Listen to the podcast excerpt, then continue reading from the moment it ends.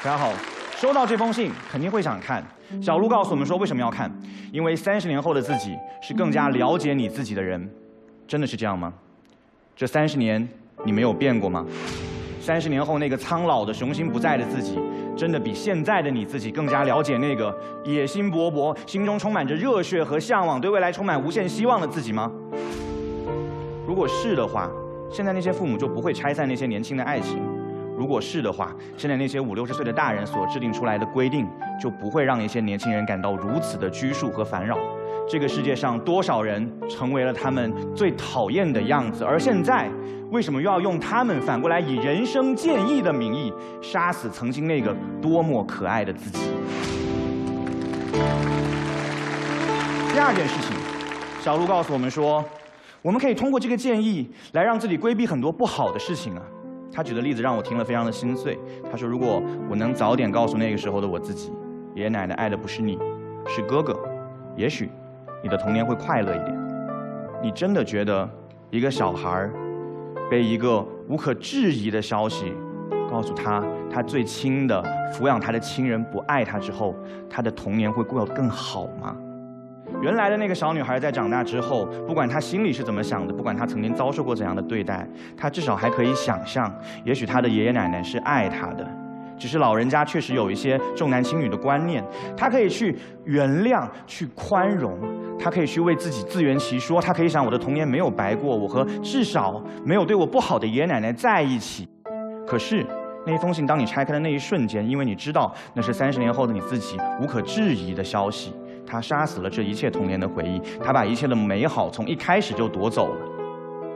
你不会再想要去讨好老人家的欢心，你不会再要享受任何一天他们的陪伴。为什么？如你所说，因为三十年前的那个人告诉了你。你以为他消失的是三十年后的那个他吗？不是的，消失的就是从现在开始过去那个快乐又无忧无虑的你自己。第三件事情。那为什么不看？为什么不多一点信息增量？为什么不满足一下自己的好奇心？为什么不如冉高明所说，好歹去了解一下那个时候的自己？特别简单，因为一没好处，二有极大的灾难。一，什么叫做没好处？因为这封人生建议根本毫无意义。什么叫人生建议？道理、忠告、原则，这些东西能涵盖三十年的人生吗？如果未来的我，居然试图用人生建议来总结我三十年人生的精华，并且希望他就能够帮助到二十岁的我，他是有多看不起曾经的那个自己，他又是有多看不起自己这三十年的光阴？而且，我就算真的看，我能看懂吗？我今年二十八岁，我对爱情的理解和我十八岁时截然不同。可是我知道，十八岁的我绝对不会认同我现在所说的每一个字。我对事业的看法，对人生的看法，经历了我这十年的光阴，他们的论证不是由某个简单的逻辑完成的，他们的论证是由这十年三千六百五十天的日日夜夜的生命体验完成的。你让十八岁的我看，我只能看到字，可是我看不到里面的意。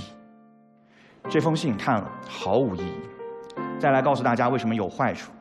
第一，当你拆开那封信的时候，你过往的人生就结束了，它会终止你的人生。我正在热恋当中，信上告诉我，这个人不是我未来的真爱，我要不要继续爱？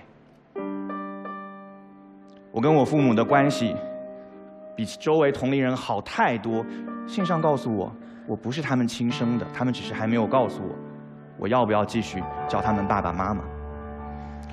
我和我现在的先生太太，未来有无数美好的计划正在生活的图景中展开，信上告诉我。未来我是一个人，我是不是要放弃婚礼，退回钻戒，取消蜜月旅行？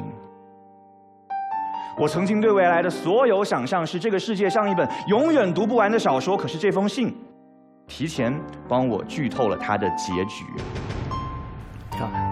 你以为他是在帮你了解未来吗？不是的，他是在夺走你除了他给你看的那种以外的无数的未来的可能。但是很遗憾，这只是程度比较轻一点的危害，程度更重一点的是什么呢？是对一个人道德的考验。我问各位，当你收到一个来自未来的信，他告诉你有海啸的时候，你要通知其他人吗？怎么通知呢？告诉他们你遇到了时间旅行者，他们会信吗？你要怎么说服他们呢？你要花多少时间说服他们呢？还是你要用这个时间先带着你的家人逃跑呢？然后在你逃跑之后，你看着电视上被洪水冲向一片滩涂的城市，瓦砾废墟、尸体，你会觉得自己有罪吗？如果会的话，你那个时候应该怎么做呢？瘟疫、饥荒即将到来。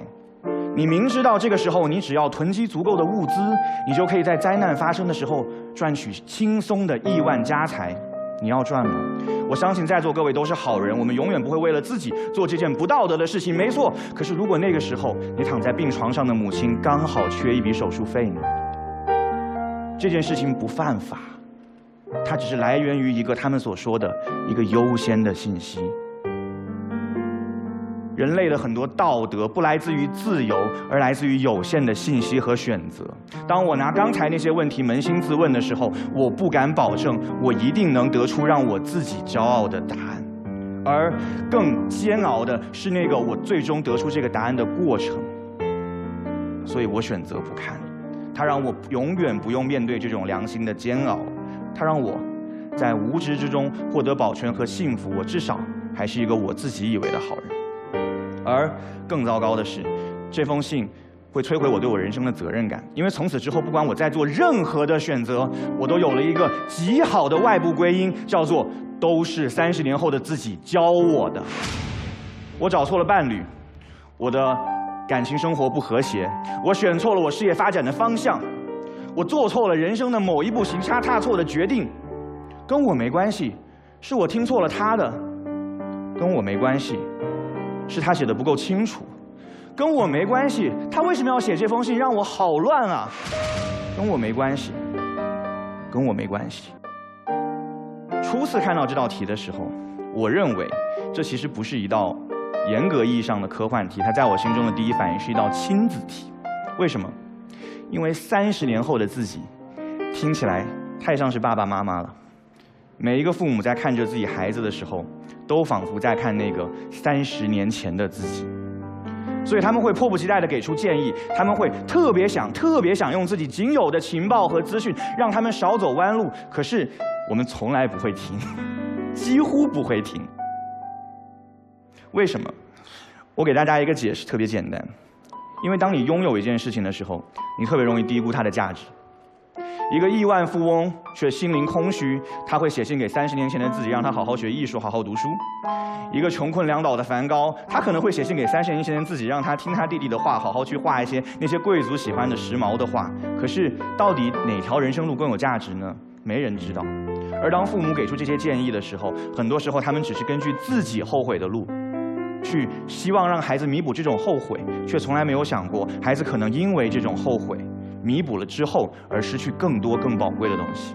所以，如果这道题真的如我所想，它隐喻的是一道亲子题，那我更加不会听。而且我相信这个不看的决定，在若干年后一定会让我的父母为我自豪，因为我最终成长为我自己，不是他们第二人生的实验品。最后的最后，给大家讲一个小故事。在二零零九年的六月二十八日，斯蒂芬·霍金在剑桥大学做过一个。晚宴，他邀请所有的时间旅行者参加。他怎么邀请呢？他在晚宴结束之后发布了这个晚宴的信息和时间地点，这样确保只有来自未来的人才可能接到这个消息，并且准时赶来参加晚宴。可是那天晚上无人前来，只剩下孤单的斯蒂芬·霍金坐在轮椅上，在香槟和气球之间，在丰盛的菜肴之间独自徜徉。有些人说。那是因为时间旅行根本不存在，未来的人没有办法给我们发送讯息。而看完今天这道辩题和大家讨论，我有一个更加简单的想法，叫做：也许在未来掌握时间旅行的人都是拥有足够智慧的人，所以他们选择在任何情况下都不来干涉过去的自己的人生，因为那毕竟是我们的人生。谢谢。